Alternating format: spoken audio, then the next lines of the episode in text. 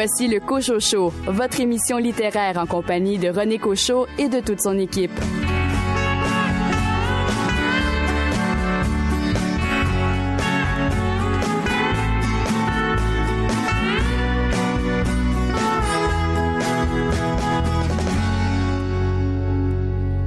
Bien le bonjour tout le monde. Au nom de toute l'équipe du Cocho Show, je vous souhaite la bienvenue pour ces deux heures d'émission axée sur la littérature d'ici.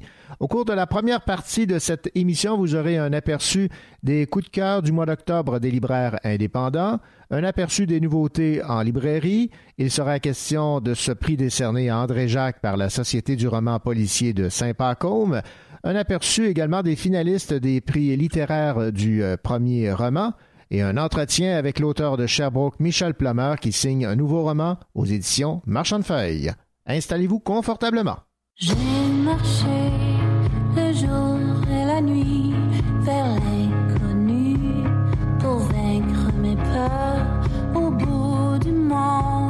Les mêmes fantômes, l'indifférence et maîtresse du royaume.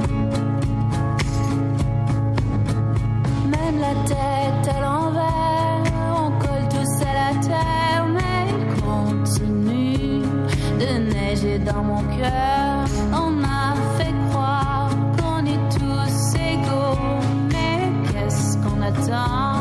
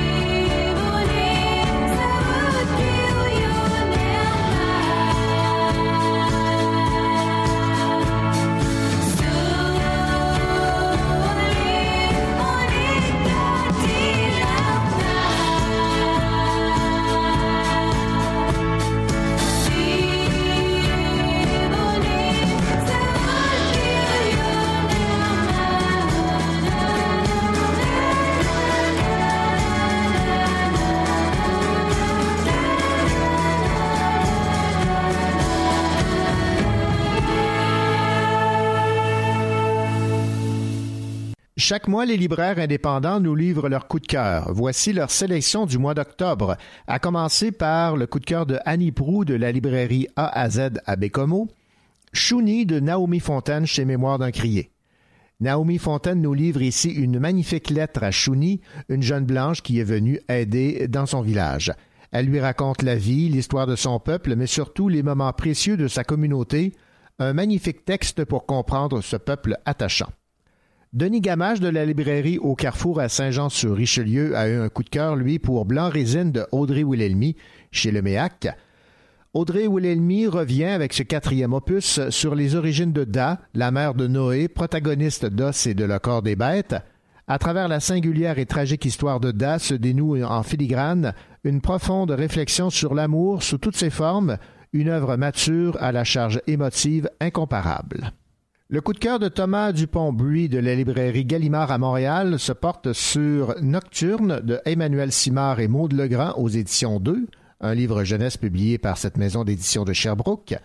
Superbe album que voilà, illustré par la talentueuse Maude Legrand, de quoi donner à toute la famille l'envie de se lever tôt pour arpenter le monde. Julie Mavie Coutelier-Savard de la librairie du Soleil à Hall a eu comme coup de cœur littéraire On ne mange pas ses camarades de classe de Ryan T. Higgins aux éditions Albin Michel. Pénélope est un T-Rex qui adore les poneys et les enfants, pour leur bon goût, bien entendu. Le jour de la rentrée, elle est anxieuse de rencontrer ses camarades, mais elle découvre que ce sont des enfants. Pénélope doit apprendre une règle de base lorsqu'on veut se faire des amis. Et le coup de cœur de Marie-Hélène Vaugeois de la librairie Vaugeois à Québec est Chienne de Marie-Pierre Lafontaine, publié chez Héliotrope. Un récit dur, brutal sur une enfance remplie d'horreur, Marie-Pierre Lafontaine a réussi à mettre des mots sur l'indescriptible. Elle fait surtout parler les silences, tout ce qui ne se dit pas mais se devine. Un texte à lire car il ne faut pas fermer les yeux sur ces vies saccagées à grands coups de gestes et de paroles blessantes.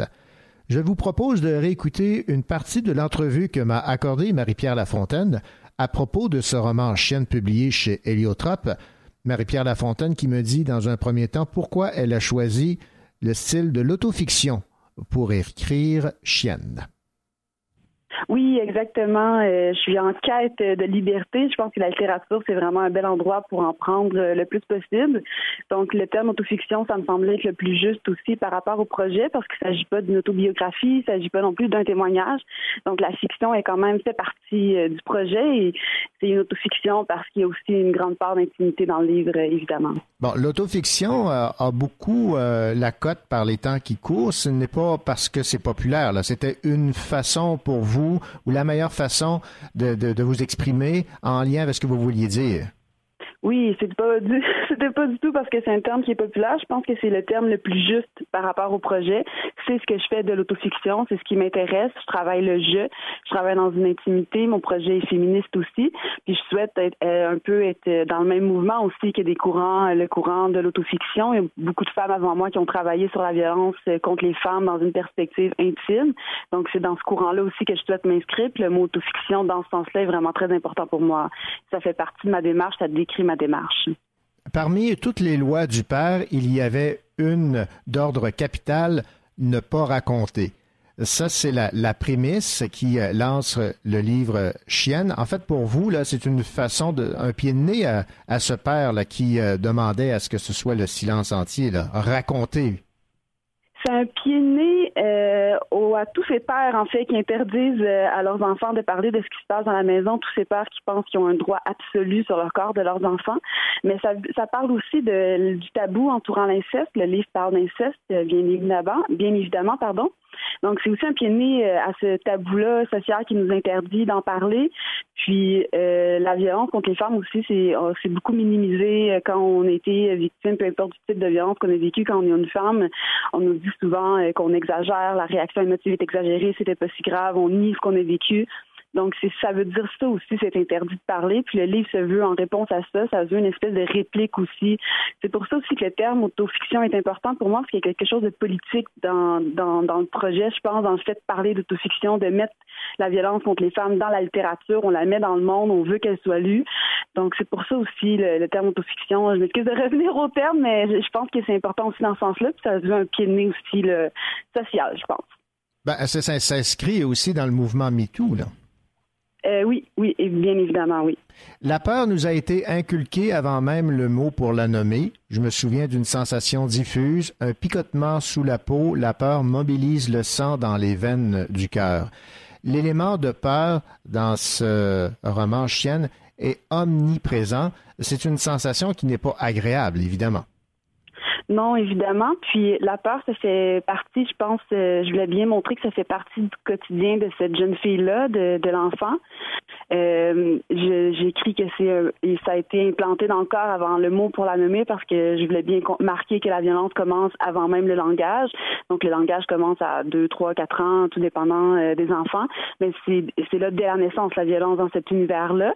Puis ça la peur aussi, je pense, faisait partie aussi du projet de l'écriture elle-même. Il y a quelque chose aussi dans cette intimité-là qui est présente dans le texte, qui est dans l'écriture elle-même. Il y avait aussi de la peur dans le projet. Puis je voulais pas nier non plus cette peur-là. Voilà, c'était une partie de l'entrevue que m'avait accordée Marie-Pierre Lafontaine à propos de son roman Chienne publié chez Héliotrope, le coup de cœur littéraire de la libraire Marie-Hélène Vaugeois de la librairie Vaugeois à Québec.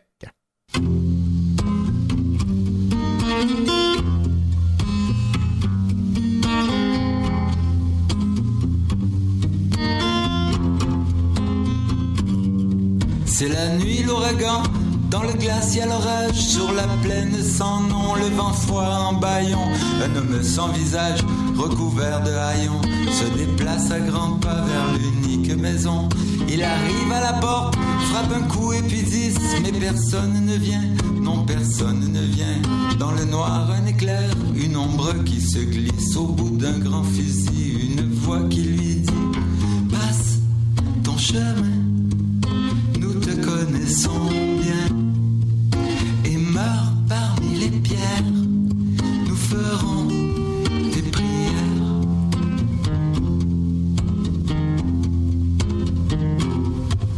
Le mépris est puissant, il nourrit l'indigent, se replie dans la terre, sera mon lit gelé. Ce matelas de fougères sur les ronces mouillées, baldaquin de l'enfer sous les coups de tonnerre demain je survis, je deviendrai voleur. Fini l'hypocrisie, juré sur mon honneur. Dieu décide du temps, moi je claque des dents. Soyons directs et francs, donne-moi ton argent. Passe ton chemin, nous te connaissons bien. Et meurs parmi les pierres,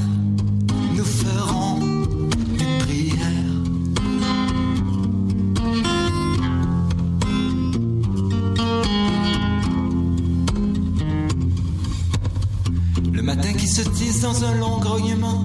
Un immense bâtard, moitié chien, moitié loup, rempli de cicatrices et de tiques et de poux, d'or à griffes fermées sur l'homme et sa guitare. Mon héros, mon ami, que fais-tu donc ici? Tu m'as sauvé la vie, tu m'as sauvé la vie. Je t'ai vu dans ce trou et j'ai pitié des fous. Gratte-moi donc le cou, je t'ai vu et c'est tout. Nous irons vers le nord, libérer les esclaves.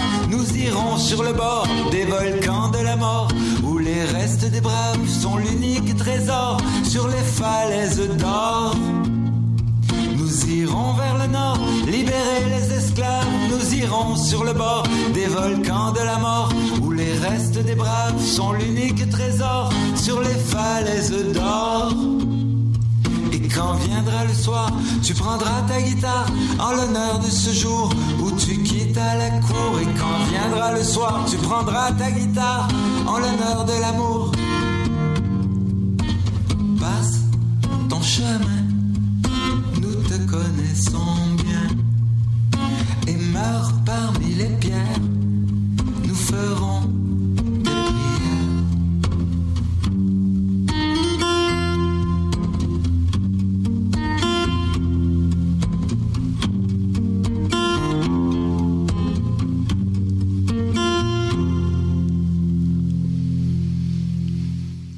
Le 5 octobre dernier avait lieu le 18e gala de la Société du roman policier de Saint-Pacôme. À cette occasion, les lauréats des prix ont été dévoilés pour l'année 2019 et c'est André Jacques, notre auteur de polar de Sherbrooke et chroniqueur ici au Cochocho qui a été couronné du prix Saint-Pacôme pour son polar Ces femmes aux yeux cernés, publié aux éditions Druide. Ce prix s'accompagne d'une bourse de 3500 dollars offerte par la municipalité de Saint-Pacôme, la MRC de Kamouraska et le réseau Les Libraires. C'est la deuxième fois que André Jacques est lauréat de ce prix. Il l'avait aussi emporté en 2016 pour La bataille de Pavie, toujours publié aux éditions Druide. Le jury présidé par Richard Mignot se composait de Michel Belair, journaliste à la retraite, et de Lise Audet-Lapointe, libraire à la retraite. Séduit par les qualités littéraires de l'ouvrage, par la complexité de l'enquête et par la profondeur des personnages, le jury a choisi Ces femmes aux yeux cernés comme meilleur roman policier de l'année. Ce roman nous révèle une maîtrise assurée du récit, une mise en place sans faille du suspense et des personnages récurrents qui se complexifient à chaque roman. De Montréal à Barcelone en passant par Paris, l'homme, sa compagne et sa fille flirtent avec la violence, les scènes de carnage et l'esthétisme artistique. André Jacques nous plonge dans le milieu de l'art et de ses travers, tout en nous charmant par la qualité de sa langue et la justesse de son style, a déclaré Richard Mignot, président du euh, jury. Alors bravo André. François Lévesque pour Neige Rouge aux éditions à lire et Joanne Seymour pour Rinzen, la beauté intérieure chez Libre Expression était aussi en lice pour ce prix. Bravo aux organisateurs et surtout bravo à André Jacques. Ici Jean-Guy Forget, vous écoutez l'émission littéraire Le Cocho Show.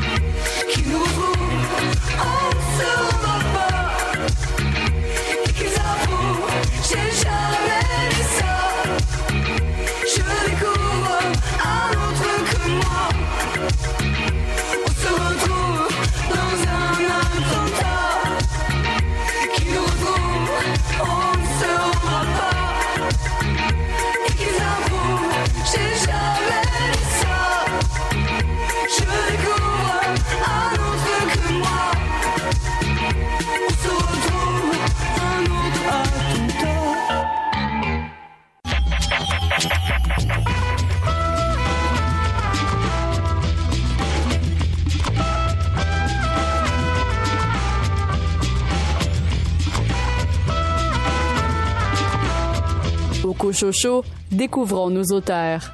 Qu'est-ce qui a poussé André Jacques à devenir auteur de romans policiers?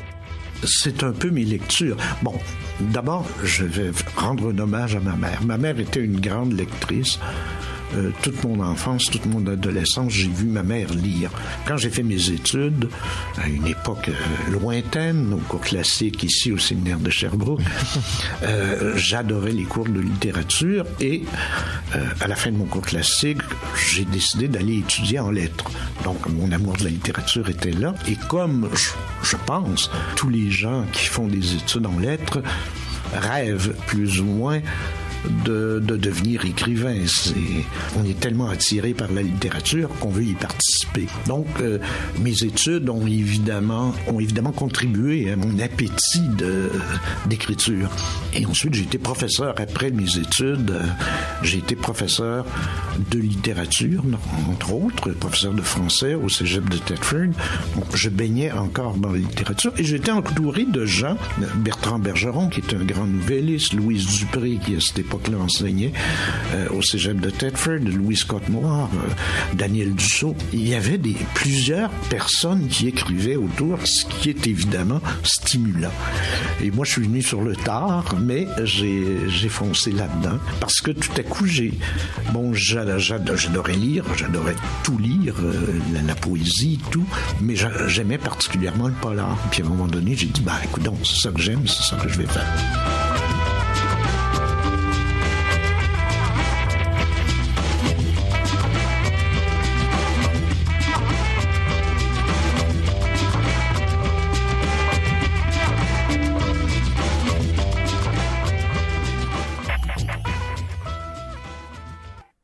L'Association des auteurs et auteurs de l'Estrie a dévoilé les douze finalistes de ces quatre prix littéraires.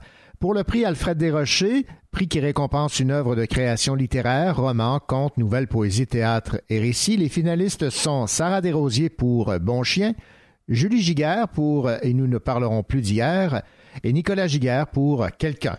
Prix Alphonse Desjardins, qui récompense toute œuvre n'appartenant pas à la catégorie création littéraire. Les finalistes sont Étienne Beaulieu pour La Pomme et l'Étoile, Anthony Glinoer pour La Bohème et Chantal Prou pour S'affranchir. Prix Suzanne Pouliot Antoine Sirois qui récompense une œuvre de création jeunesse. Les finalistes sont Amélie Bibot, derrière le masque 1 haute voltige, Jean Brodeur, piano interdit, et Pierre Roy pour Wilfrid et Goliath. Et finalement, pour le prix Estrien de littérature grand public qui récompense une œuvre de création littéraire s'adressant aux adultes et à un large public. Les finalistes sont Marilyn Fortin pour Le Potager, Éric Gauthier pour Le Saint Patron des Plans Foireux et Mylène Gilbert Dumas pour le livre de Judith. Alors bonne chance à tous et à toutes.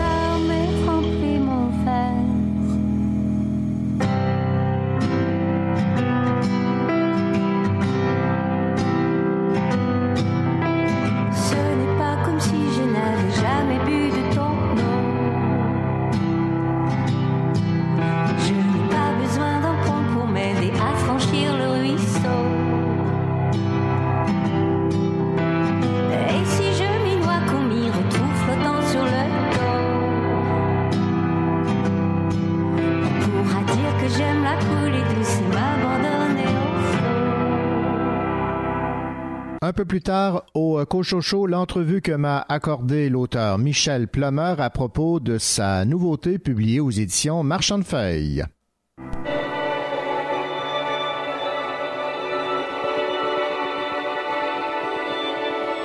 You may call it in but you've only lost the night.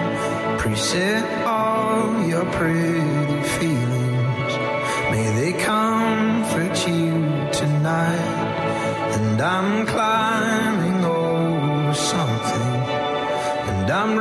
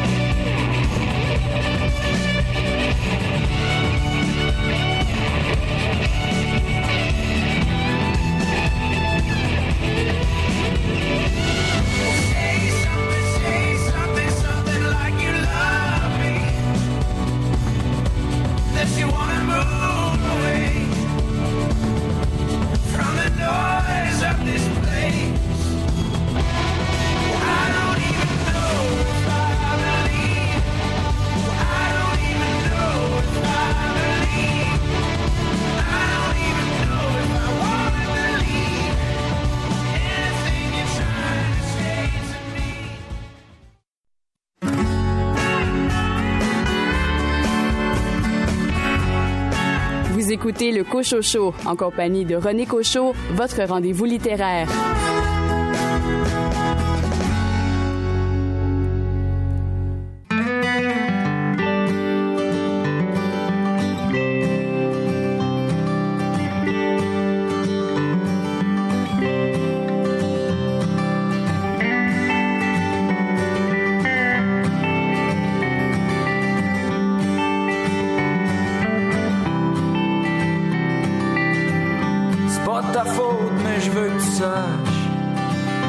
Ce temps-ci, je trouve qu'on en arrache. On rit plus de nos de la même manière. J'ai l'impression que demain va ressembler ailleurs. Même si je pense encore à toi, si je te cherche du haut des toits.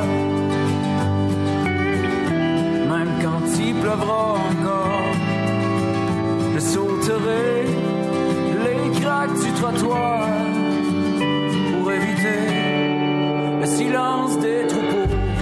Oh, le silence des troupeaux. Oh, quand il fera pas beau. Oh, le silence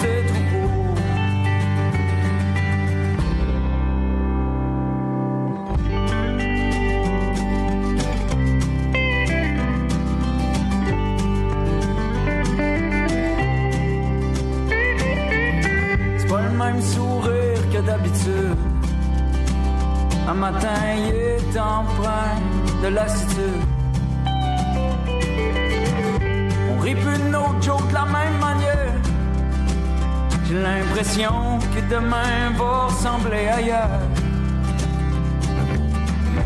Même si je pense encore à toi, si je te retrouve dans d'autres draps.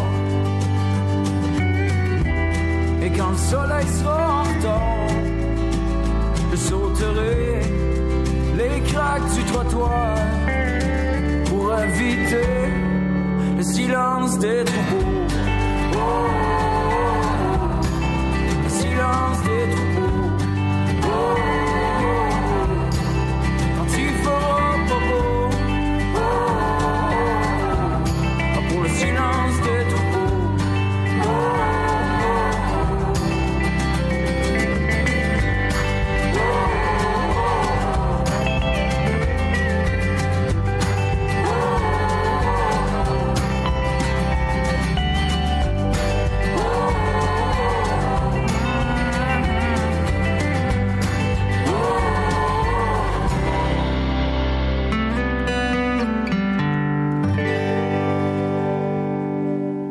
L'auteur estrienne Michel Plummer publie un nouveau roman aux éditions Marchand de Feuilles. Dans ce nouveau roman, l'auteur rend hommage à sa mère qui, à 70 ans, décide de tout quitter pour accepter un emploi dans l'Arctique. Sans même laisser sa fille inquiète le temps de digérer la nouvelle, Monique se retrouve dans un village nordique. J'ai rencontré Michel Plummer et je lui ai demandé dans un premier temps de m'expliquer le choix du titre de son nouveau roman, Habiller le cœur.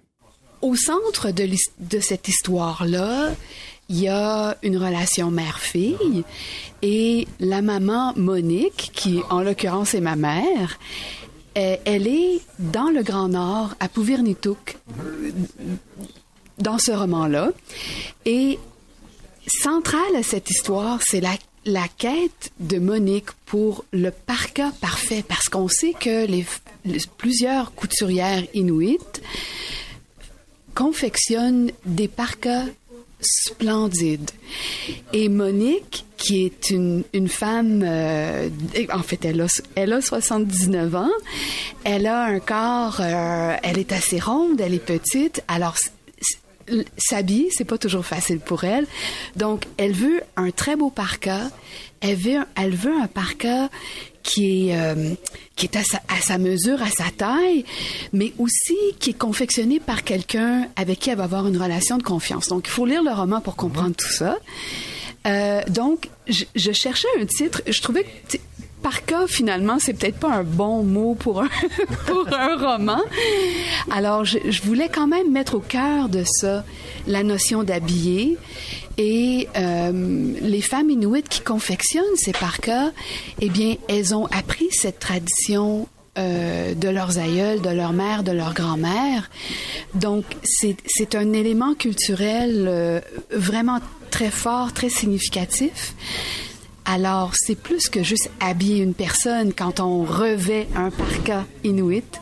Donc, c'est comme habiller son cœur. Voilà. Bon, ce livre, c'est un hommage d'abord et avant tout à votre mère qui, euh, à l'âge de 70 ans, a décidé d'aller dans le Grand Nord euh, pour, euh, comme travailleuse sociale.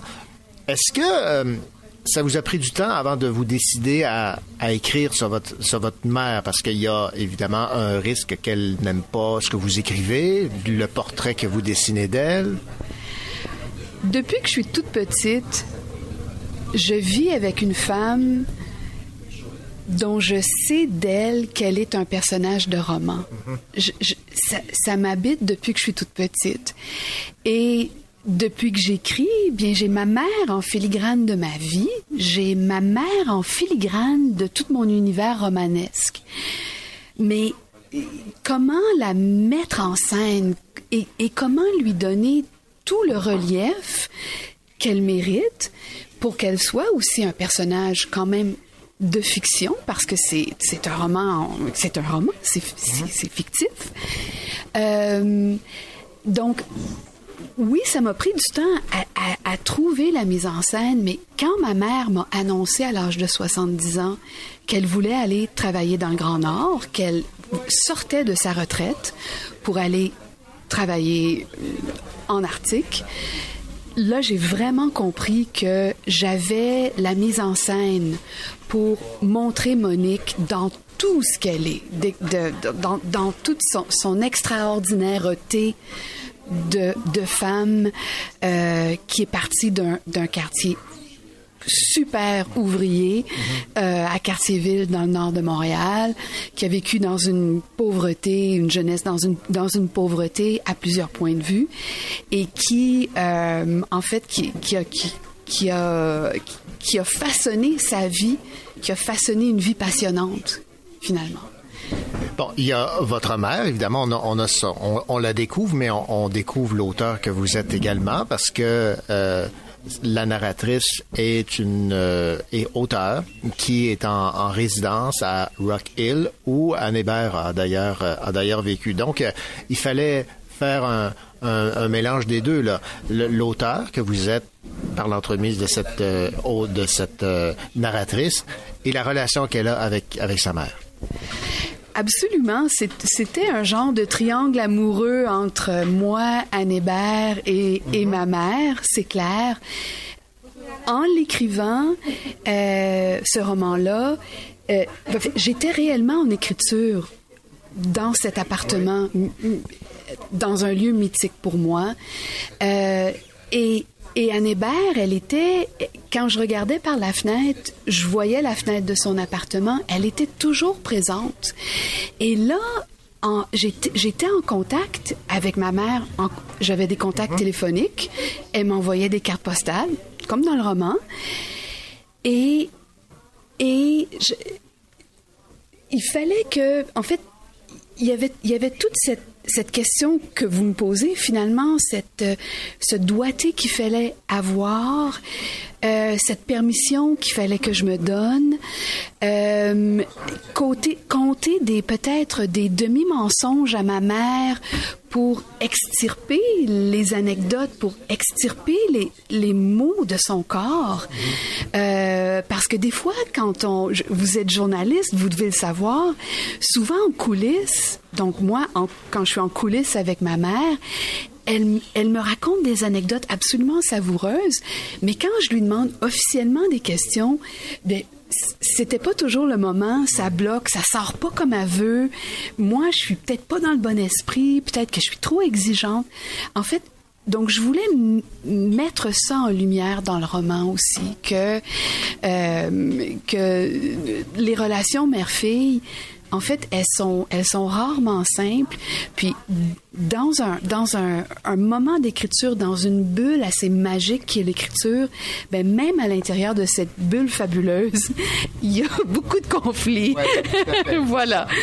Puis, on est en hyper fragilité quand on est en train d'écrire. Fait que ma mère aussi, c'est normal que elle voyait souvent mon, flanc très découvert, puis elle en profitait un peu. Tu c'est jouissif pour elle de me mettre devant mes contradictions. Ça, c'est sûr. Est-ce qu'elle a autorisé l'écriture? Euh, Est-ce qu'elle avait un mot à dire dans dans le fait de décider de parler d'elle? Elle, était consentante, oui. Elle était absolument avertie et consentante. Je, je sais qu'elle n'avait aucune idée à quel point elle allait juste en me racontant des choses, en, en plongeant dans ses souvenirs, en fouillant dans des boîtes de photos, en essayant de, retrouver la date, puis le plafond du restaurant Carmen, il était comment au juste sur la rue Stanley en 1954 en, la poussant à aller dans, dans ce, dans ce fouillis merveilleux que sont les souvenirs d'une femme de 78-79 ans, à quel point elle allait être euh, bousculée, elle allait être émue, ravie, euh, en, en, état de fébrilité, beaucoup, beaucoup. Elle, elle ne, c'est une c'est une femme c'est une femme tough ma mère hein?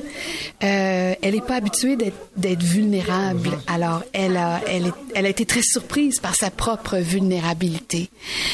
Puis je dois dire que dans notre relation mère-fille ben ça a été aidant parce qu'elle comprend beaucoup plus maintenant ce que c'est le travail de romancière.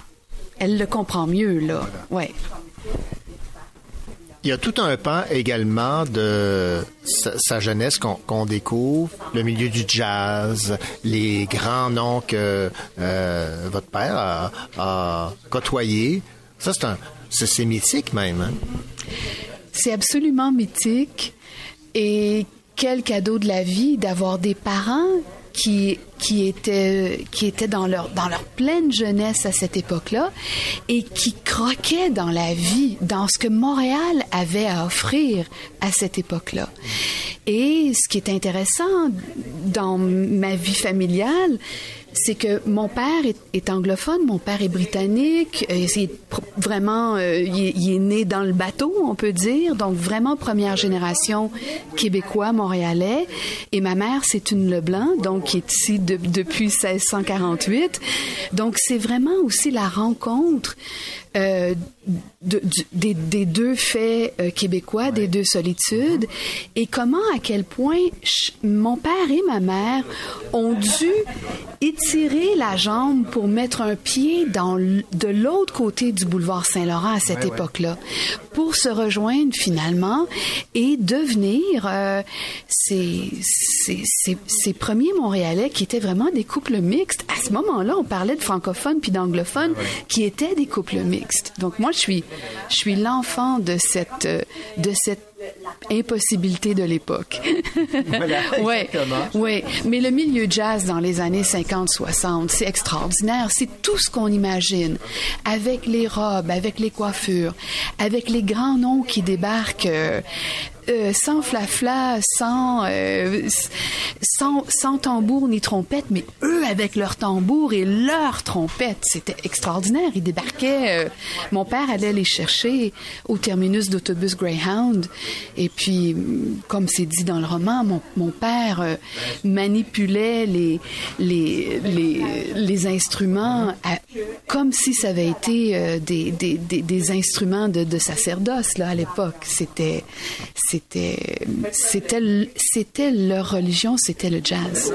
Et, ce qu'on a découvert également, c'est que en filigrane, il y a un Leonard Cohen qui, qui est en émergence.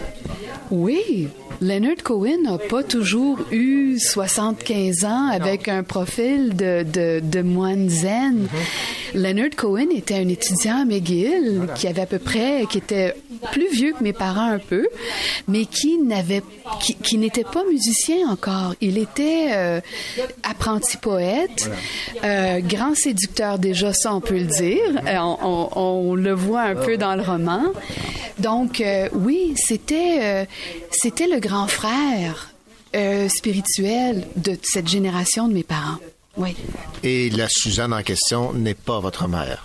Non, abs- absolument pas. Mais bon, ça dépend si elle a pris un- un- une coupe de verre de vin rouge, elle peut quand même l'inventer, là. Ça, s'il n'y a pas de problème. Donc, vous êtes fier du portrait que vous avez fait de, de votre mère parce que vous vous mettez au- un peu euh, en, en danger, là, parce qu'elle pourrait ne pas apprécier là, ce que le, le, le portrait que vous faites d'elle, même si c'est est magique. là. J'ai la chance d'avoir une mère qui qui a pour, pour valeur la vérité. Euh, elle, elle reconnaît euh, elle reconnaît la justesse de ce qui est dans le roman. Elle se reconnaît. Elle rit quand elle le lit, elle m'en- elle m'envoie des courriels pour me dire qu'elle a lu tel ou tel passage et puis qu'elle a, elle a rigolé.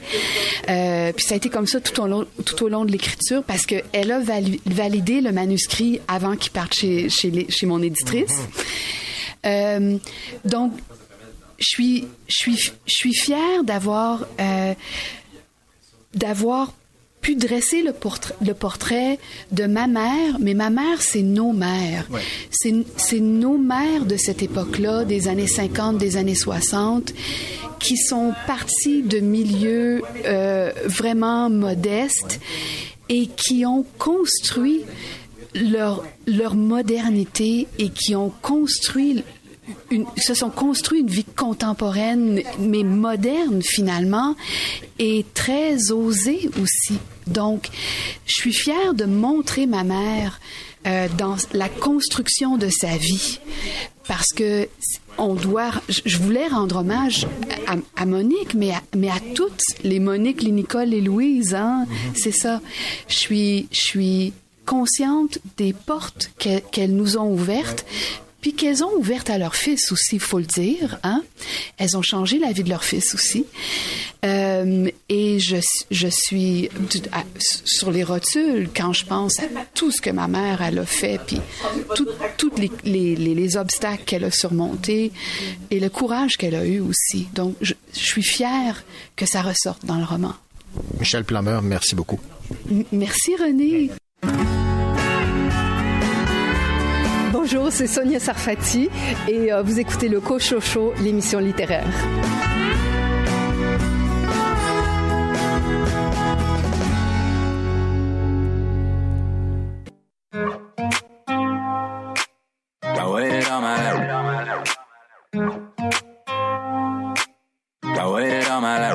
Désolé, mais pas désolé, cette fois-là, il fallait y aller. Vaut mieux être soi-même que d'être mal accompagné. La médecine fait des miracles, ma tenue peut en témoigner. Hier, elle était malade, demain, elle sera soignée. Que Dieu soit loué, ah yeah. Yippee je le foyer, je le douanier. On s'envole pour faire le vide, on atterrit pour ravitailler. Kinda like a big deal, feeling like Kanye. Le Québec sur les épaules, puis une Suisse sur le poignet, ah yeah. Les plaques plein les corridors, mais parle-moi pas d'or, only God can judge me dog. Le salaire minimum, à minimum, un hundred. Salaire que tout ce money talk était prémonitoire. Quand tu bouges comme on bouge, c'est facile d'oublier. Il est supposé d'être sur scène, ils savent même pas où il est. Une heure de retard, maybe more, no less. Mais quand je consulte la Rolex, je me trouve fashionably late, ah yeah. I waited all my life, cette fois-là, il fallait y aller. I waited all my life, cette fois-là, il fallait y aller. Fallait y aller, fallait y aller. I waited all my life, cette fois-là, il fallait y aller. Fallait y aller, fallait y aller. I waited all my life, cette fois-là, il fallait y aller. Ils ont fait rentrer les models, sortir les battles. Donc mon attitude dans le club est optimiste. Ils voudraient qu'on arrête notre cinéma, mais de mémoire, nous on connaît pas nos limites. On connaît juste nos limites. Rockefeller Murder Rink. On travaille à s'en rendre malade, ensuite on meurt de rire. Haha, c'est le kid qui perce l'écran, mais qui reste derrière son mur de fit. Guess you might have heard of him. Ah, j'ai trouvé la perle rare. On part vers la mer Azur, c'est sûr qu'on perd le nord. Rien d'autre que du linge de rechange dans une valise Saint-Laurent. She's the good kind of bad, so right, she kind of wrong. On a brisé le système. Siscap, get busy en visite dans le 18e. Je me balade de Panama Manhattan en un week-end. Tout pour faire l'americano? Yes, we can. I waited all my life, cette fois-là, il fallait y aller. I waited all my life, cette fois-là, il fallait y aller. Fallait y aller, fallait y aller. I waited all my life, cette fois-là, il fallait y aller. Fallait y aller, fallait y aller. I waited all my life, cette fois-là, il fallait y aller. I waited all my life, cette fois-là, il fallait y aller. On s'en on s'envole pour faire le vide, on atterrit pour ravitailler. I waited all my life, cette fois-là, il fallait y aller. On s'en on s'envole pour faire le vide, on atterrit pour ravitailler. Avez-vous déjà entendu parler des rendez-vous du premier roman? Les rendez-vous du premier roman, c'est un réseau de clubs de lecture dédiés au premier roman francophone. Découvrir de nouvelles plumes, partager ses impressions et ses coups de cœur, débattre et participer à mettre de l'avant les écrivains de demain, telle est la mission euh, des rendez-vous du premier roman. Une dynamique franco-canadienne autour des premiers romans initiés par le Festival du premier roman de Chambéry en France et l'Union nationale des écrivains euh, du Québec. Une euh, sélection de dix premiers romans d'ici constituée par un comité de grands lecteurs supervisé par l'écrivaine et animatrice Claudia Larochelle et une sélection de dix premiers romans francophones hors Canada, celle-ci concoctée par le Festival du premier roman de Chambéry. Voilà la mission. Les 20 livres sont soumis aux clubs affiliés au réseau et sont lus par leurs membres. Et voici qu'on connaît la sélection des 10 romans pour l'année 2019, romans québécois. On écoute la vidéo produite par les rendez-vous du premier roman.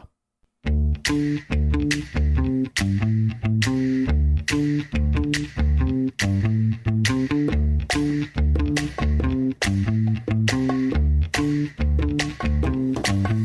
faut que je te parle.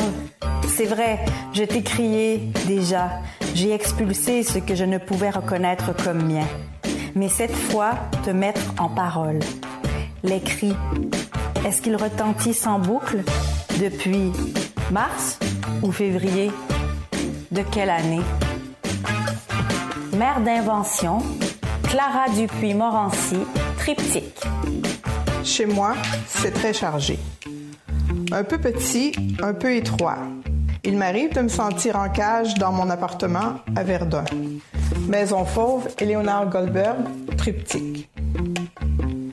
On est de Saint-Jambe comme on est d'un village, avec le cœur à l'ouvrage. Il faut, pour le comprendre, gambader sur ses toits dans les nuits de juin et contempler les étoiles se mêlant au faisceau des réverbères. Saint-Jambe, Alice Guéricola Gagné, VLB éditeur. Ma peau craque, asséchée par le chlore. Décidé à colmater les fissures, je tartine mes joues d'une crème aux roses bien épaisse. Une affection rare, Catherine Lemieux, triptyque. N'avons pas de voisins. Sur la route de terre, quand on roule en voiture, on remarque l'étendue jaune des champs de moutarde, puis on aperçoit la maison. Feu, Ariane Lessard, La Mèche. Les premiers souvenirs de ma vie sont presque tous faits de lumière. Ouvrir son cœur, Alexis Morin, le cartanier. Les journées sont longues. Après mon premier quart de travail, j'ai pensé me faire beaucoup entre les revues de chasse et les guides touristiques de la Mauricie. Je ne l'ai pas fait. Ce qu'on respire sur Tatooine, Jean-Christophe Réel, Del Busso. Je prendrais trois cerveaux. Xavier eut un doute. Il se répéta la commande. Trois cerveaux. Incertain de la procédure. La trajectoire des confettis, Marie-Ève les herbes rouges.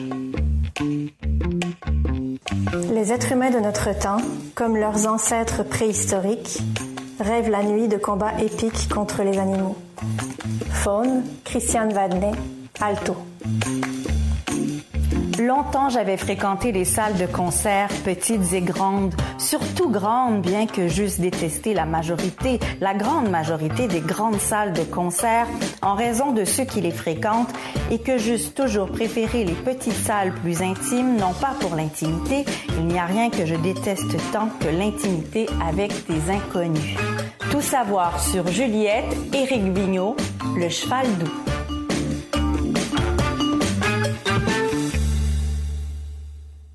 Voilà, c'était la liste des dix romans sélectionnés par les rendez-vous du premier roman, ce réseau de clubs de lecture dédié au premier roman francophone, qui euh, se donne comme mission de nous faire connaître les écrivains de demain. Bonne chance à tous.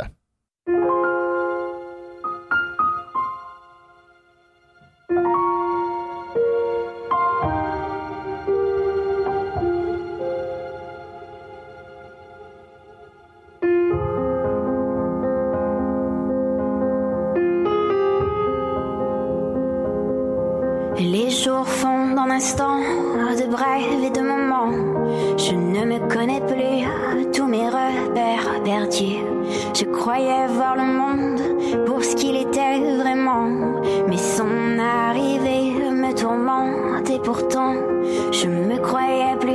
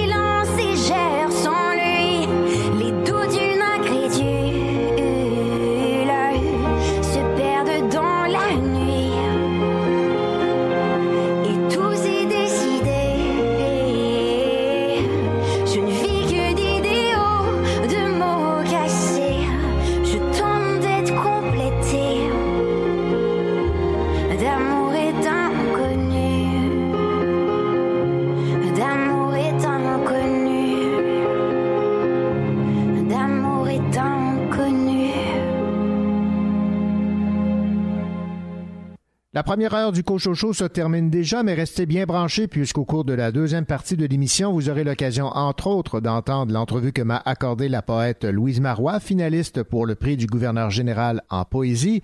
Et Caroline Trélier va nous dire ce qu'elle a pensé de Bad Boys aux éditions Triptyque, un collectif dirigé par Maude Veilleux.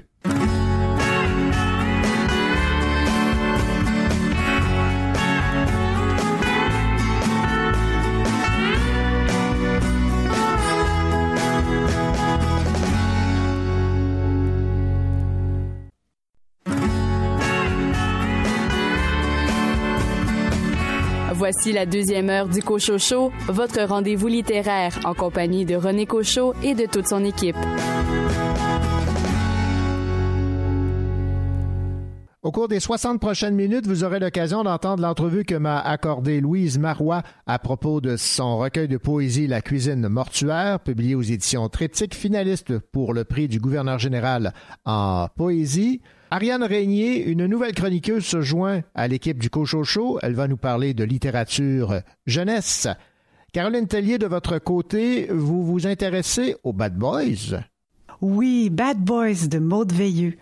Quant à vous, Richard Mignot, vous vous êtes intéressé à un roman policier d'un auteur de Trois-Rivières. Je vous invite à un petit voyage à Trois-Rivières pour euh, lire Le tribunal de la rue Quirion de Guillaume Morissette. Bonne deuxième heure. J'ai marché vers l'inconnu pour vaincre mes peurs au bout du monde. Les mêmes fantômes, l'indifférence est maîtresse du royaume. Même la tête à l'envers, on colle tous à la terre, mais continue de neiger dans mon cœur.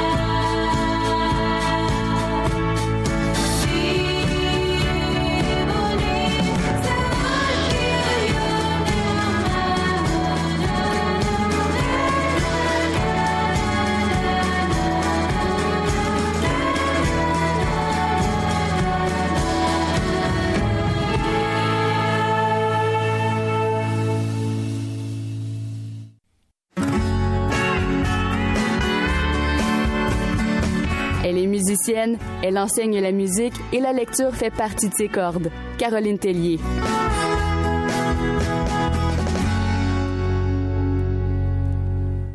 Aime-t-elle les mauvais garçons? Caroline Tellier, bonjour. Bonjour René. Parce que je vous pose la question, parce que vous allez nous parler aujourd'hui euh, d'un collectif dirigé par Maude Veilleux, Bad Boys, aux éditions Triptyque. Alors, déjà en partant, le, le titre, euh, pourquoi Bad Boys? Ben, en fait, Maude Veilleux explique très bien sa démarche euh, en quatrième de couverture et dans la première nouvelle. Et en fait, ce sujet lui a été imposé, comme ça. Bad Boys. Elle a donc réuni des auteurs venant de tous les horizons et elle a ouvert le sujet. Donc elle dit on évacue la binarité. Quand on évacue la binarité, on peut parler de bad personnes. Donc, on parle pas juste de bad boys, mais de plus que ça. Le bad boys est un elle, un il, parfois entre les deux. c'est une mauvaise action ou c'est parfois une mauvaise perception. Bon, évidemment, c'est un collectif. Il y a des textes qui plaisent plus que d'autres. Et dans, le, dans votre cas, il y a trois nouvelles là, qui, que vous avez appréciées particulièrement. Oui, appréciées. Et surtout, c'est trois nouvelles qui expliquent la différence d'écriture d'un euh, d'un auteur à l'autre. Ceux qui ont écrit dans ce, ce cahier-là ont vraiment des styles très différents et viennent d'horizons différents. C'est ce qui est intéressant. Alors, euh, la première dont je vais vous parler, c'est Le Passager par Guillaume Adjutor Provost. Alors ici, on est en campagne et deux frères se rendent en pick-up au dépotoir pour y travailler. En quelques pages, on est transporté dans un monde de vrais gars. Et le passager du pick-up est différent. Je vais vous lire quelques phrases. Il s'interroge.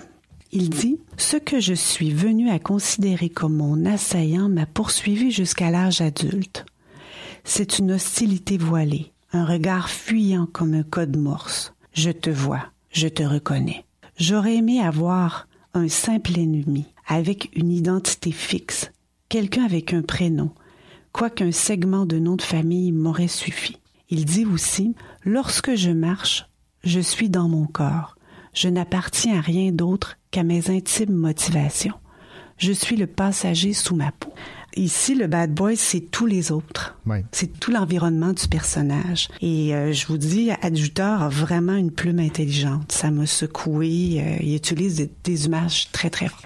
La deuxième nouvelle, elle s'intitule Mauvais garçon. Et c'est de Jean-Guy Forget.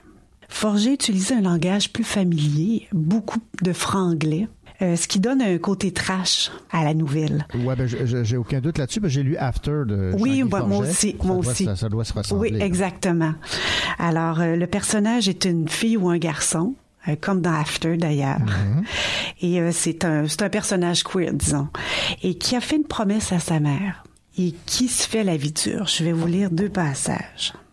We all know que maquiller sa fragilité ne l'élimine pas. Et surtout, we all know que les biceps huilés ne permettent pas de refouler la tristesse de se sentir alone until the end. Ce que je voulais, c'était le droit d'accepter mes larmes sans les ravaler. J'ai voulu les recouvrir pour les rendre plus visibles, embellir ma douleur, pour qu'elle existe hors de moi, hors de ce qu'on m'a refusé pour qu'elle soit out there, plutôt que de pourrir entre mes côtes. C'est du Jean-Guy Forget. Oui. Et je vous parle de la troisième maintenant. Elle est magnifique. C'est un coup de cœur. Son titre, Je trace tes retraits en pardon. Et c'est de Mimi Adam. C'est une ode poétique sur la fin d'une relation. Et je vous ai choisi un extrait, là, mais je vous dis, tout est beau. J'aurais pu vous lire la nouvelle au complet. Elle écrit Nous sommes des soirs de canicule, écrasantes, aux odeurs de sueur, dégoulinant et sans réponse. Si ce n'est celle de nos transpirations échouées sur le canapé, de nos décharges qui s'égouttent par les pores et s'allongent en flaques sur le tissu. Il y a une férocité de la trace. Je ne saurais rien de tes grandes chaleurs en hiver. C'est beau, là, c'est beau, c'est parfois c'est cru, mais ça nous interpelle. J'ai beaucoup aimé son écriture euh, et je. Rappelle-moi l'auteur? Mimi Adam. Mimi Adam. Alors, je me promets de la relire. Ben oui. Appréciation générale, donc? Les nouvelles sont originales, certaines sont bouleversantes, euh, troublantes. Un collectif, c'est inégal, mais je vous dirais que dans celui-là, ça passe bien. Euh, la singularité des sous-thèmes, les différents types d'écriture, même les mises en page sont différentes, ce qui fait qu'on n'est pas porté à les comparer. On découvre d'une un, nouvelle à l'autre un nouveau bad boy, un nouveau méchant complètement différent, et le cliché est déconstruit douze fois. La chanson maintenant? Alors, je, vous ai choisi une toute nouvelle chanson de Fred Fortin. Ça s'intitule King Size. Donc, vous allez voir, euh, ça parle d'un rebelle, d'un bad boy, mais aussi de quelqu'un d'un peu sensible, peut-être une victime. Ça illustre vraiment bien euh, toutes ces nouvelles. Merci, Caroline.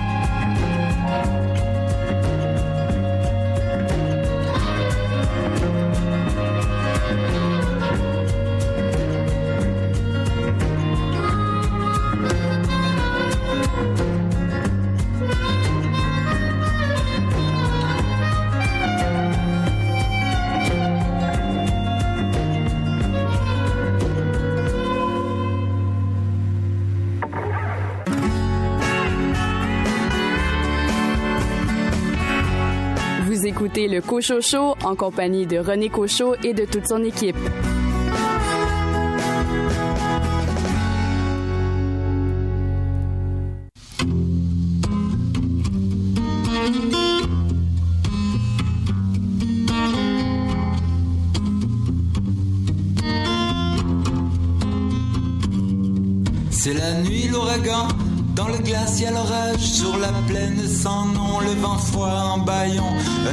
Sans visage, recouvert de haillons, se déplace à grands pas vers l'unique maison. Il arrive à la porte, frappe un coup et puis dix, mais personne ne vient,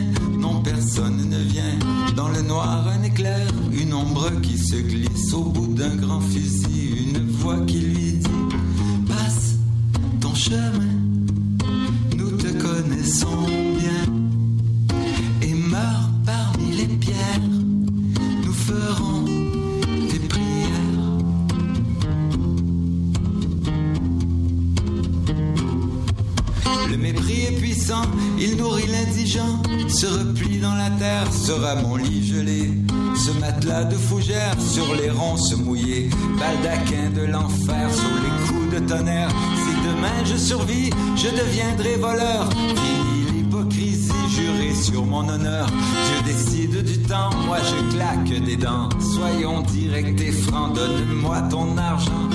Passe ton chemin, nous te connaissons bien. Et meurs parmi les pierres, nous ferons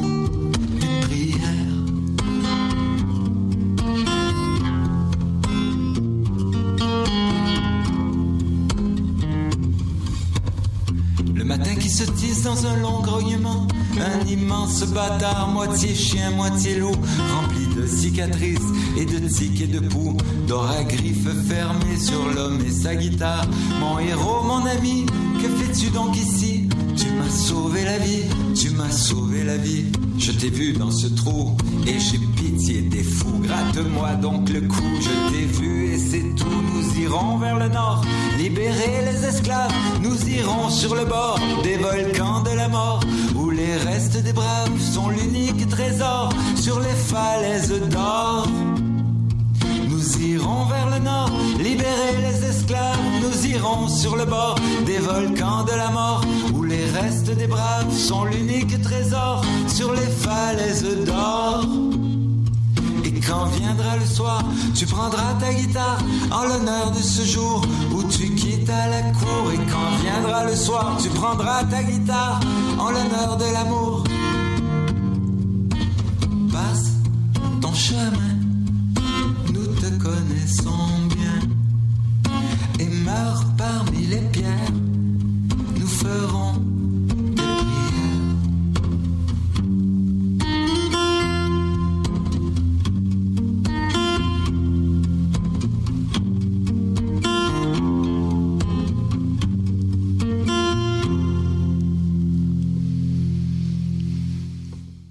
La liste des finalistes des différents prix du gouverneur général a été rendue publique et dans la catégorie poésie, nous retrouvons une auteure de la région des Cantons de l'Est, Louise Marois, pour son recueil de nouvelles La cuisine mortuaire, publié chez euh, Triptyque. Nous avons Louise Marois en ligne. Louise Marois, bonjour. Bonjour. Louise Marois, êtes-vous surprise d'être finaliste pour ce prestigieux prix littéraire? Surprise, très étonnée et surtout très reconnaissante. Mais étant donné que le livre aussi, euh, La cuisine mortuaire, est passé sous les radars, tu sais, euh, il n'y a, pas eu de papier dans les journaux. euh, bon, j'étais sous l'impression que c'était pas fameux, que j'avais peut-être loupé euh, mon travail de poète. C'est tout ça qui fait qu'aujourd'hui, je suis estomaquée par la nouvelle. Quand vous avez reçu l'information voulant que votre recueil de poésie, La cuisine mortuaire, soit finaliste, vous y avez cru tout de suite? Non, j'ai pensé premièrement que c'était une mauvaise blague parce qu'il était très tôt le matin, puis bon, je, je regardais euh, si j'avais des courriels, puis j'ai commencé à lire ça, puis j'ai fait ben voyons, c'est- une blague là, puis si c'est une blague là, c'est vraiment de mauvais goût là, pour finalement me rendre compte euh, non, pas du tout, tu sais que c'était sérieux, que c'était la firme de communication qui m'annonçait la belle nouvelle. Donc c'est je suis pas habituée, je pense à ça à, à une joie trop grande. On dirait qu'on on se méfie du bonheur des fois. Est-ce que vous, vous limitez vos, euh, vos espoirs en vous disant, bon, au moins je suis finaliste, c'est déjà ça? Ah, c'est pas déjà ça, c'est tout, tu sais, c'est c'est merveilleux, c'est une tape sur l'épaule, c'est euh, c'est l'encouragement, c'est euh, la certitude que tout à coup on reconnaît euh, notre travail. Parce que vous savez, Monsieur Cochot, je suis autodidacte. Je suis graphiste de métier et j'ai commencé très tard à écrire. J'ai commencé, ma première publication était aux éditions du Passage en 2004. Pour moi, c'est euh, c'est doublement une reconnaissance qui est, qui est vraiment flatteuse. Et qu'est-ce qui vous a amené à la poésie? Je crois que c'est mon travail de graphiste parce que le travail de graphiste est euh, de, de, de, réaliser, de concevoir des images pour l'autre. Euh, à partir de ce qu'on nous donne comme, comme outil de travail, de créer une image pour le client. Puis ces images-là, on dirait qu'au fil du temps, ils sont devenus littéraires. On dirait que j'ai trouvé dans la lecture des autres, évidemment, quelque chose dans laquelle je me reconnaissais et j'ai eu envie d'aller dans ça, d'approfondir l'écriture. Adolescente, j'écrivais des petits mots doux pour mes, mes amis de filles dans les bars parce qu'ils courtisaient, puis ils me disaient Ah, Louis, tu m'écrirais-tu un petit mot doux euh, pour la personne que je viens de jeter J'écrivais des petits mots doux. Parlez-moi de la cuisine mortuaire, déjà le titre. C'est le Montréal des années 70, dans un, une famille où le père est, euh, est ouvrier, où la mère est euh, atteinte je dirais, d'une maladie invisible, c'est-à-dire la dépression, qu'on ne reconnaît pas à l'époque parce ce genre de truc-là, on n'en parlait pas, puis de toute façon, c'était les femmes, donc c'était pas important d'en parler. Et euh, petite, je suis témoin, je pense être témoin d'une multitude d'images, Monsieur Cochot, qui se sont euh, superposées les unes sur les autres. Et je crois que mon travail aujourd'hui d'écriture, c'est ça, de nommer euh, de comprendre du moins et de les expliquer poétiquement, ces images-là. Je crois que c'est devenu ça mon travail. Je retourne toujours à l'enfance, à la mère, au désœuvrement, à l'infortune, à l'abandon. Je pense que ça, ça m'a marqué terriblement. Et aujourd'hui, c'est traduit d'une manière poétique. Puis je crois que ce livre-là, sa première euh, qualité, c'est que c'est une, une, poésie qui est absolument pas euh, hermétique c'est ouvert, c'est un texte ouvert, c'est compréhensible, euh, c'est perméable et plusieurs personnes peuvent se reconnaître dans cette, forme de récit, si on peut dire ça. Et à chaque fois qu'on prend euh, le recueil, qu'on l'ouvre, où que ce soit, on a une portion, on a une image qui est révélée.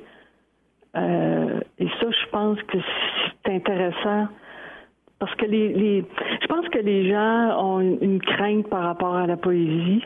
Mhm. Parce qu'on euh, d'emblée ils ont peur de pas comprendre ou que ce soit trop euh, abstrait, alors que la cuisine mortuaire c'est c'est pas ça l'enjeu. L'enjeu c'est d'exprimer un sentiment euh, qui est douloureux, mais qui a des clins d'œil loufoques, ça a un côté ludique il y a plein de, d'aventures dans ce livre-là. C'est pas, mais c'est principalement la cuisine, comme je dis là, que c'est, plate la mort quand on est petit cul puis qu'on dit ça. Euh, d'être témoin de des, images, des comportements de sa mère qui nous touchent, mais qu'on peut absolument pas nommer parce qu'on on est trop jeune, puis on n'a pas la maturité de les traduire. Puis aujourd'hui, ben ça devient ma matière première. Puis je, me délecte dans ça et, j'ai pas fini d'écrire sur ce sujet. Je suis à peu près certaine. Là, vous êtes en processus d'écriture. D'ailleurs, vous vous préparez à publier un nouveau recueil. Ben, il est imprimé. Il va être euh, le lancement aura lieu à la Maison de la Culture du Plateau Mont-Royal aux éditions du Nord-Roi, euh, un lancement collectif. Le livre s'intitule euh, J'élève des soleils.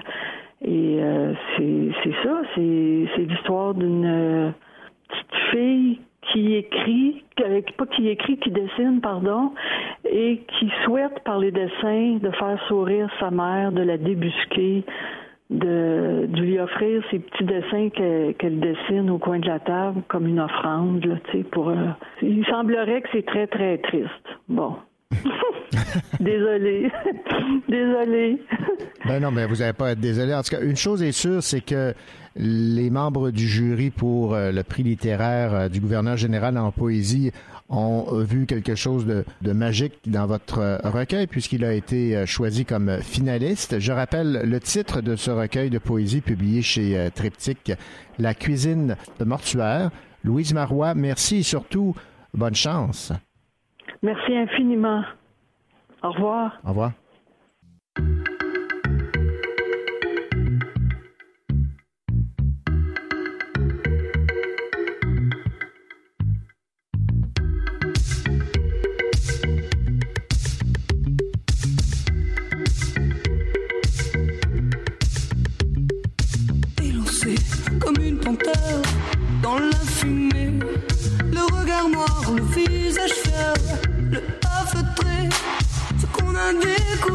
Sur terre m'a fait pleurer. J'avais l'air, la manière d'aimer. Élancé comme une guerrière dans la mêlée. Le regard fixe, prêt pour la rixe. Chérie, postée. Le goût du danger sur mes lèvres l'a fait pleurer. Il avait l'heure et la manière d'aimer. Qui nous retrouve, on ne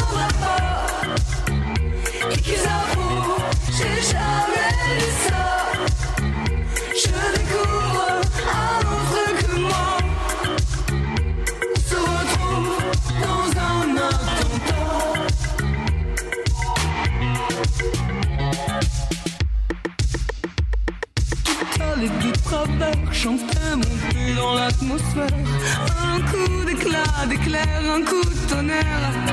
Droite, gauche, bras de fer. On se défend, mais t'as vu la gueule. Que sentiment.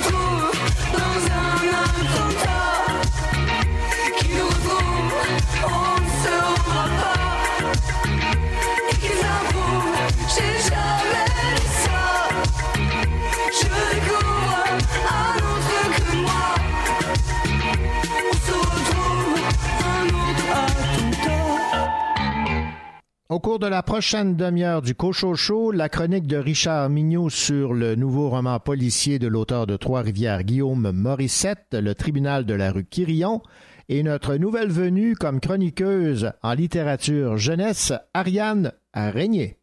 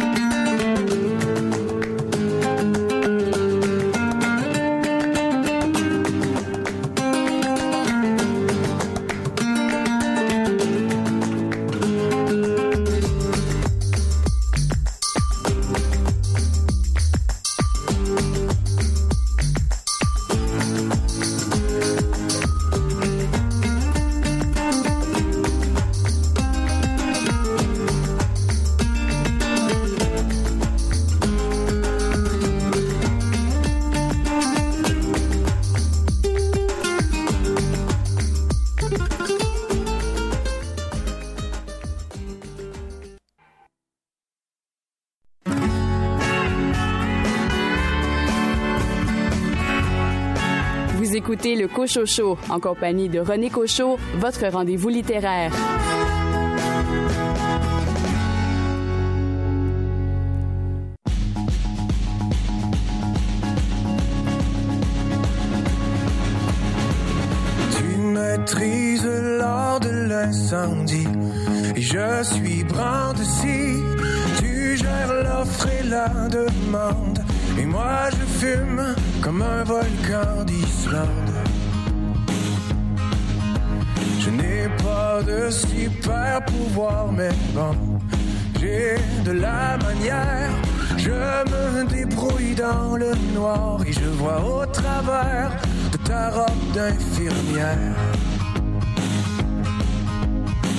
Reste que la musique, et c'est déjà le générique.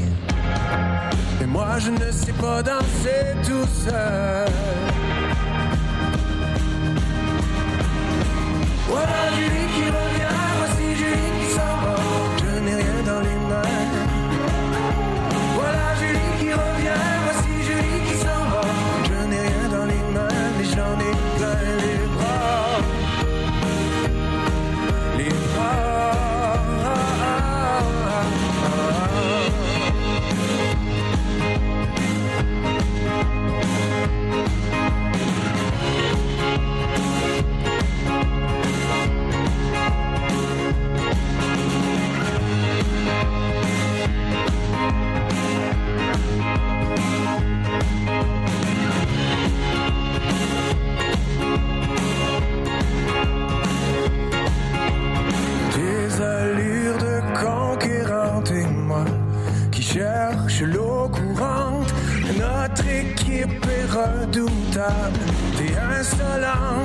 je suis insolvable.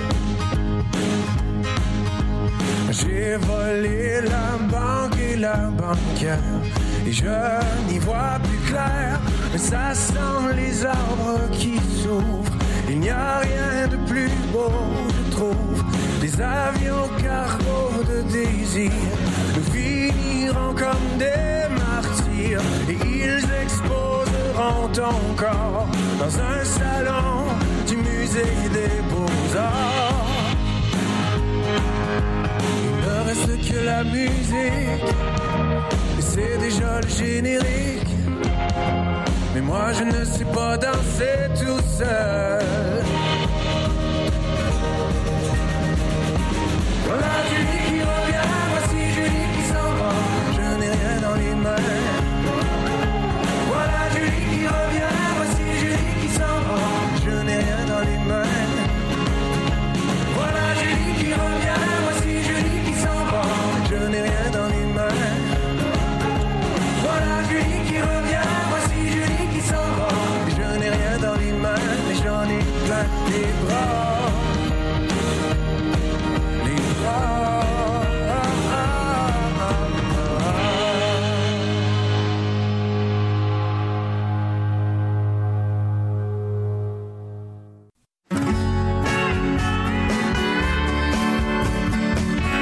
La littérature jeunesse n'a pas de secret pour elle. Ariane Régnier.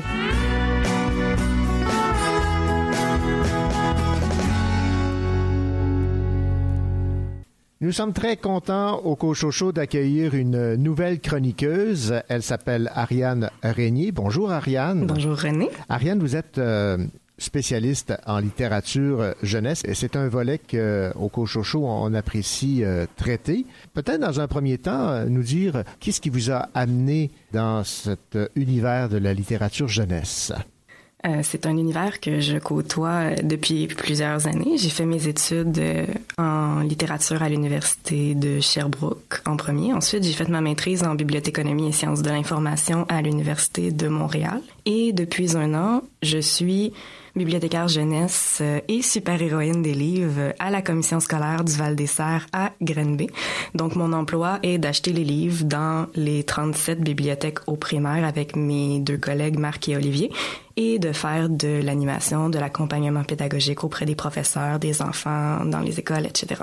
Ce serait peut-être bon, dans un premier temps, de situer les gens sur les différents types de livres jeunesse dont vous avez la, la responsabilité. là. En général, dans les bibliothèques jeunesse des écoles, on retrouve quatre types de documents. En premier, on a les romans, qui contiennent plus de textes que d'images. Ensuite, les albums, qui contiennent plus d'images que de textes. Les bandes dessinées, qui se passent de définition, mais qui contiennent une suite subséquente d'images dans lesquelles on retrouve généralement un texte associé à chacune des cases. Pour finir, nous avons les documentaires, qu'on appelle aussi les livres informatifs, donc qui vont donner des informations sur plein de sujets différents. Les chats, les volcans, les avions, les super-héros, le corps humain. Quel est le record du monde du plus long row? 18 secondes, etc.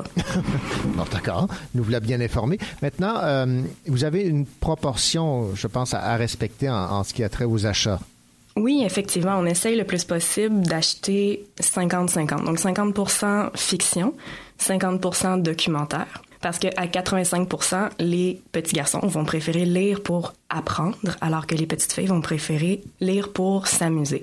Donc, on va leur conseiller euh, des bandes dessinées, des albums et des romans. Les romans et les albums, on essaye d'en acheter 35 euh, 10 de bandes dessinées.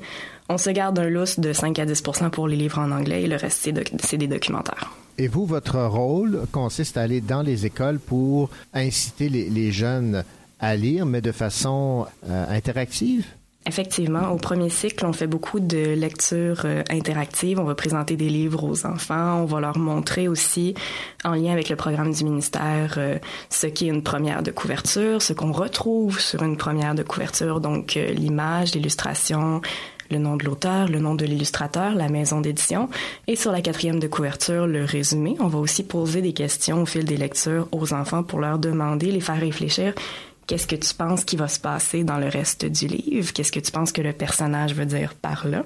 Puis à la fin, on va leur demander, en général, parce qu'on lit entre deux et trois histoires par animation, quel est le livre que tu as préféré et pourquoi? Allons-y donc pour votre sélection pour cette toute première euh, chronique, Ariane, avec euh, des livres pour chacun des cycles. Oui, donc euh, des albums cette fois-ci. On va parler de livres qui ont plus d'images que de textes. Donc, du côté du premier cycle, nous avons un livre cartonné qui se nomme Au secours, voilà le loup, écrit par Ramadier et illustré par Bourgeot, publié aux éditions de l'École des loisirs. J'adore cet album tout particulièrement parce qu'il interpelle directement l'enfant ou le groupe d'enfants en lui demandant de faire des actions qui vont directement influencer le seul et unique personnage, un loup, dont le lecteur doit se débarrasser au fil des pages. Le dangereux prédateur se rapproche et le narrateur indique à l'enfant comment déstabiliser le loup en penchant le livre, en le secouant ou même en tournant l'album à l'envers pour le faire tomber dans un précipice, mais oh non, il s'accroche! Et ce n'est qu'en refermant la dernière page qu'on se débarrasse finalement du méchant loup. Un petit stress et des rires garantis, peut-être pas avant le dodo, mais ça réveille bien une classe le matin, un livre qui convient aussi à des enfants plus jeunes, ça a été testé auprès des 3-4 ans, ça marche très bien. Deuxième livre, maintenant, un grand de la littérature jeunesse français, Michael Escoffier. Oui, du côté du deuxième cycle, je vous propose La Petite Bûche, paru le printemps dernier aux éditions 2, une édition cherbroquoise.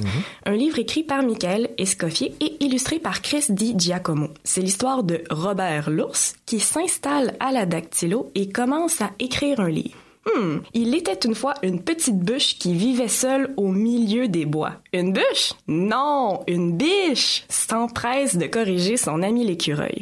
Une bûche qui aimait s'allonger au pied des arbres en pleurs pour écouter chanter les ciseaux avant de laver son singe à la rivière. Je crois que tu comprends un peu le principe maintenant. Je comprends, oui, oui. C'est magnifique ce livre-là pour montrer aux enfants qu'une simple lettre peut changer complètement la signification d'un mot et d'une phrase.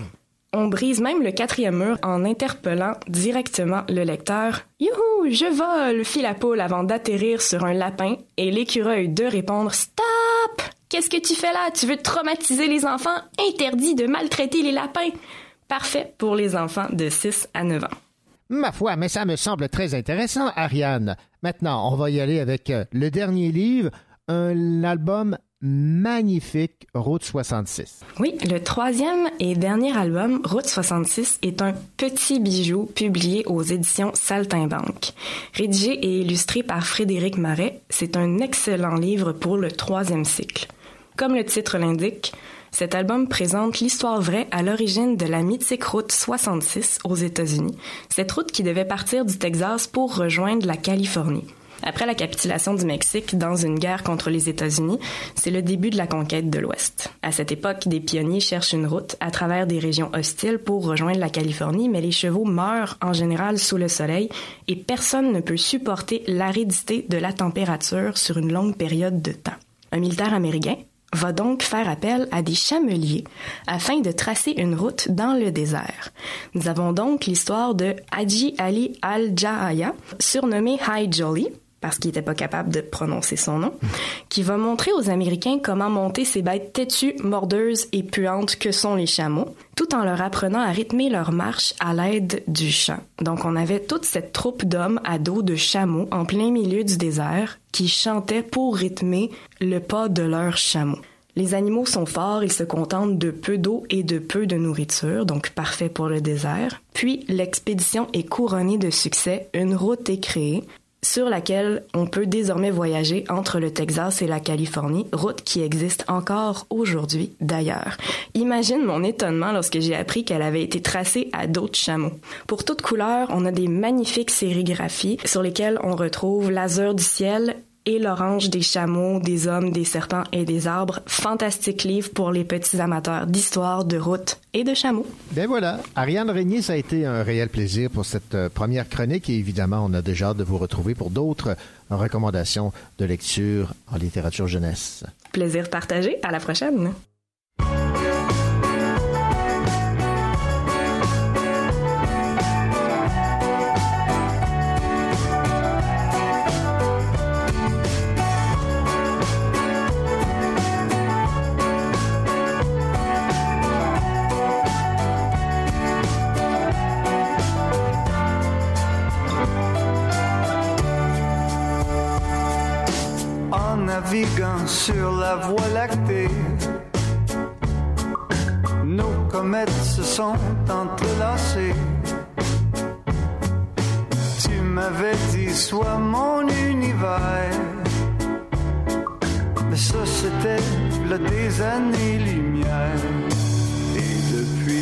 Depuis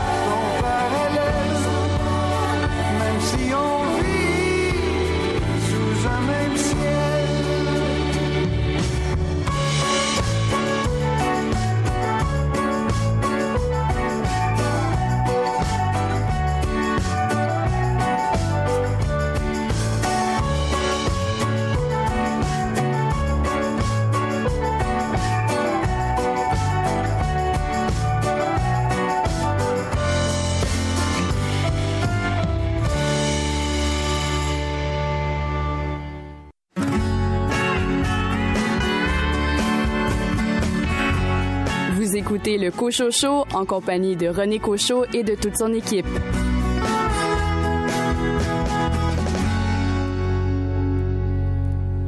J'ai brisé un cœur comme un pot de fleurs. Je l'ai échappé, pas même ramassé. J'ai brisé un cœur, n'importe lequel, le seul qui battait dans mes deux oreilles. J'ai brisé un cœur comme la dernière fois que la grande peur s'était levée en moi. Mais cette fois-ci, je vais m'en occuper. Le briser. Je vais le tenir entre mes mains d'enfant. Lui injecter de l'amour et du bon temps. Ah, ah, ah. J'ai brisé un cœur, l'ai laissé mi-battant, sanglant et sans mots, dans un cellulaire.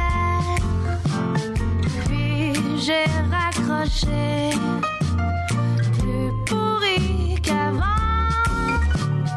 le regard taché de sales sentiments.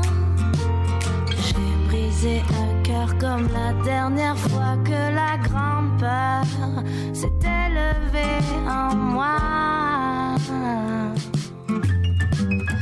Cette fois-ci, je vais m'en occuper. Comme un petit oiseau, aller le briser. Je vais le tenir entre mes mains d'enfant. Lui injecter de l'amour et du bon temps. Cette fois-ci,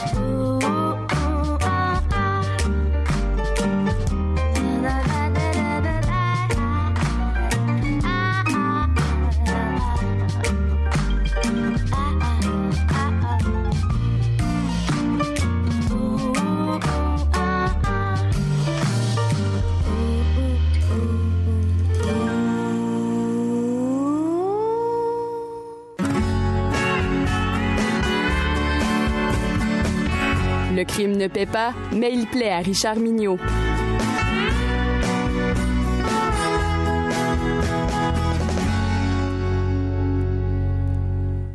Guillaume Morissette a publié bon nombre de romans policiers qui se passent tous à Trois-Rivières et euh, le livre euh, cette semaine, Richard, dont vous allez nous parler, le tribunal de la rue Quirion, n'en fait pas exception. Eh oui, Guillaume Morissette fait partie maintenant de la, de la relève du polar québécois. Il a relevé dans ce livre-là un défi de taille, prendre une ville qui possède une réputation de cité tranquille et y placer des meurtres et des meurtriers dignes des grandes villes américaines dominées par les armes et la violence. Il y a quelques années, jamais nous n'aurions pu imaginer Trois-Rivières peuplées par des criminels violents. On, on se rappelle euh, de son premier livre euh, où on avait un kidnappeur de petites filles, dans un autre, il y avait des criminels qui utilisaient des explosifs. Il y avait même, à un moment donné, un violeur qui envoyait des fleurs à ses victimes, des policiers vers eux. Bref, c'était euh, Trois-Rivières était la, était la ville, selon Guillaume Morissette, la ville du crime. Ouais, je suis allé à Trois-Rivières cet été, puis j'ai encore de la difficulté à voir une image d'une ville de tueur. faut, faut avoir une bonne imagination. Dans cette cinquième enquête de l'inspecteur Jean-Sébastien Héroux, Morissette donne à son personnage principal des aides, des Sherlock Holmes de 10 ans qui vont lui permettre de résoudre un mystère assez étonnant, la découverte d'un os dans le bois près de la rue Quirion. Un quartier tranquille de la ville trifluvienne, juste à côté de l'autoroute 40. On y passe, mais on ne la voit pas, cette pauvre route. Le tribunal de la rue Quirillon nous présente une nouvelle facette dans l'œuvre de Guillaume Morissette, la mise en scène, dans une enquête très sérieuse, d'un petit groupe d'enfants qui se mêlent du travail des policiers, qui, sous des airs innocents de l'enfance, jaugent parfaitement le drame qui se joue. Et dans leur logique tout enfantine, ils réfléchissent à ce qui se passe dans leur quartier, prennent conscience des impacts sur les adultes les entourent et sur leur propre vie. Fin psychologue, notre inspecteur Héroux accepte de jouer le jeu en étant conscient des limites des enfants, mais aussi en sachant que leur intelligence pourrait aider dans ce dossier, que leur vie dans leur famille pourrait être bien utile dans la résolution du mystère de l'os unique. Commence alors un jeu d'alternance entre l'enquête du policier et celle des enfants, les futurs juges du tribunal de la rue Quirion. Très rapidement, on apprend des choses assez troublantes. L'os de chien trouvé par le groupe d'enfants, c'est un péroné humain. Quelqu'un a fouiné dans le coin entre la découverte de l'os et l'arrivée de la police. Et enfin, après analyse, on se rend compte que l'os, sans le corps qui devrait aller avec, vient d'un mort qui remonte à une vingtaine d'années. Voilà le travail de l'inspecteur. Déterrer des secrets bien enfouis, sans jeu de mots, là. Faire une enquête cold case sur une histoire qui remonte à plus de 20 ans et combattre l'incompétence notoire de certains de ses supérieurs. Ça arrive. Ben oui. Et heureusement, notre policier méthodique et consciencieux saura jouer avec tous les indices pour se retrouver dans un monde assez particulier où, lors des débuts d'Internet, s'amorçait également le début de réseautage des gens ayant des intérêts communs et vous allez voir que les intérêts sont assez particuliers. À vous de découvrir cet aspect du roman. Un peu comme le faisaient les cinéastes de la série des Contes pour tous, intégrer des enfants dans des rôles importants, c'est pas toujours facile. Guillaume Morissette a en général bien relevé le défi. Son personnage du petit Baptiste est particulièrement bien réussi. Ce plus récent roman de l'auteur trifluvien est à la mesure des quatre premières enquêtes de l'inspecteur Héroux. Un bon suspense, un enquêteur crédible et attachant, un style direct sans fioriture qui donne toute la place à l'histoire et des rebondissements bien placés. Avec cette nouvelle enquête, Guillaume Morissette confirme sa place parmi les très bons auteurs de polar québécois. Pour ceux qui ne connaissent pas encore et qui voudraient tenter une incursion dans l'imaginaire de cet auteur, je vous conseille son premier roman, L'affaire Mélodie Cornier, et mon préféré, je sais pas si c'est son meilleur, mais c'est mon préféré, Des fleurs pour la première fois, une histoire de violeur un peu particulière. Oui, c'était très bien, ça, effectivement. Alors, je vous souhaite la bienvenue à Trois-Rivières et surtout bonne lecture. Le tribunal de la rue Quirillon, Guillaume Morissette, publié aux éditions Guy Saint-Jean. Merci beaucoup, Richard Mignot. Bonne journée, René.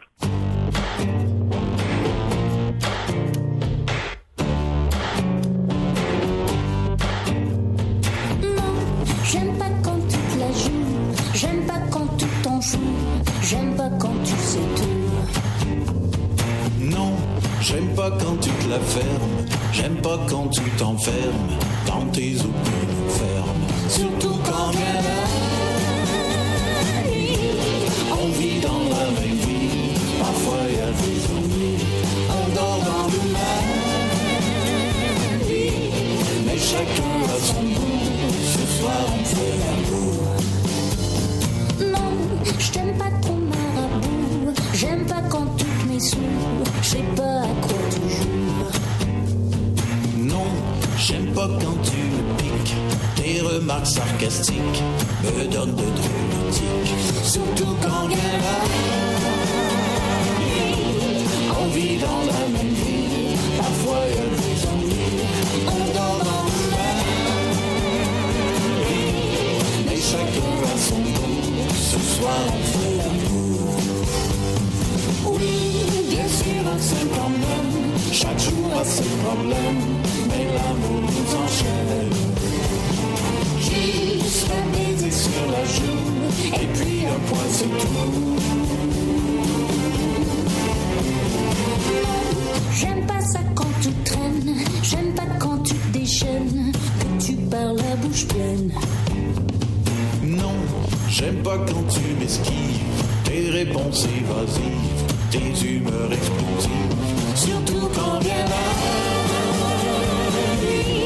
On vit dans la même vie. Parfois des ennuis. On dort dans le même. Mais chacun a soir on fait l'amour, surtout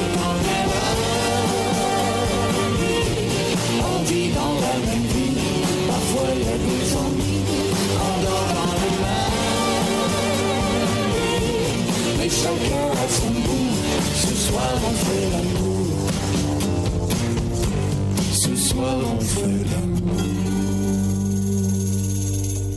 Eh bien, voilà que se termine déjà ce rendez-vous littéraire. Ici René Cochot. Au nom de toute l'équipe, nous vous souhaitons une belle semaine, de belles lectures. Nous espérons évidemment que le contenu de cette émission vous plaît. Je vous rappelle que le Cochot Show peut être écouté en balado. Et ne ratez pas le rendez-vous littéraire de l'Estrie la semaine prochaine, le Salon du livre de l'Estrie, qui euh, aura comme euh, présidente d'honneur Francine Ruel. Et les autres auteurs à l'honneur sont Valérie Fontaine, Véronique Grenier, Martine Delvaux et Alexis Morin. Toutes des femmes. C'est un rendez-vous donc à ne pas rater au centre de foire de Sherbrooke. Je vous y donne rendez-vous et j'espère également vous y rencontrer. Allez, bonne semaine.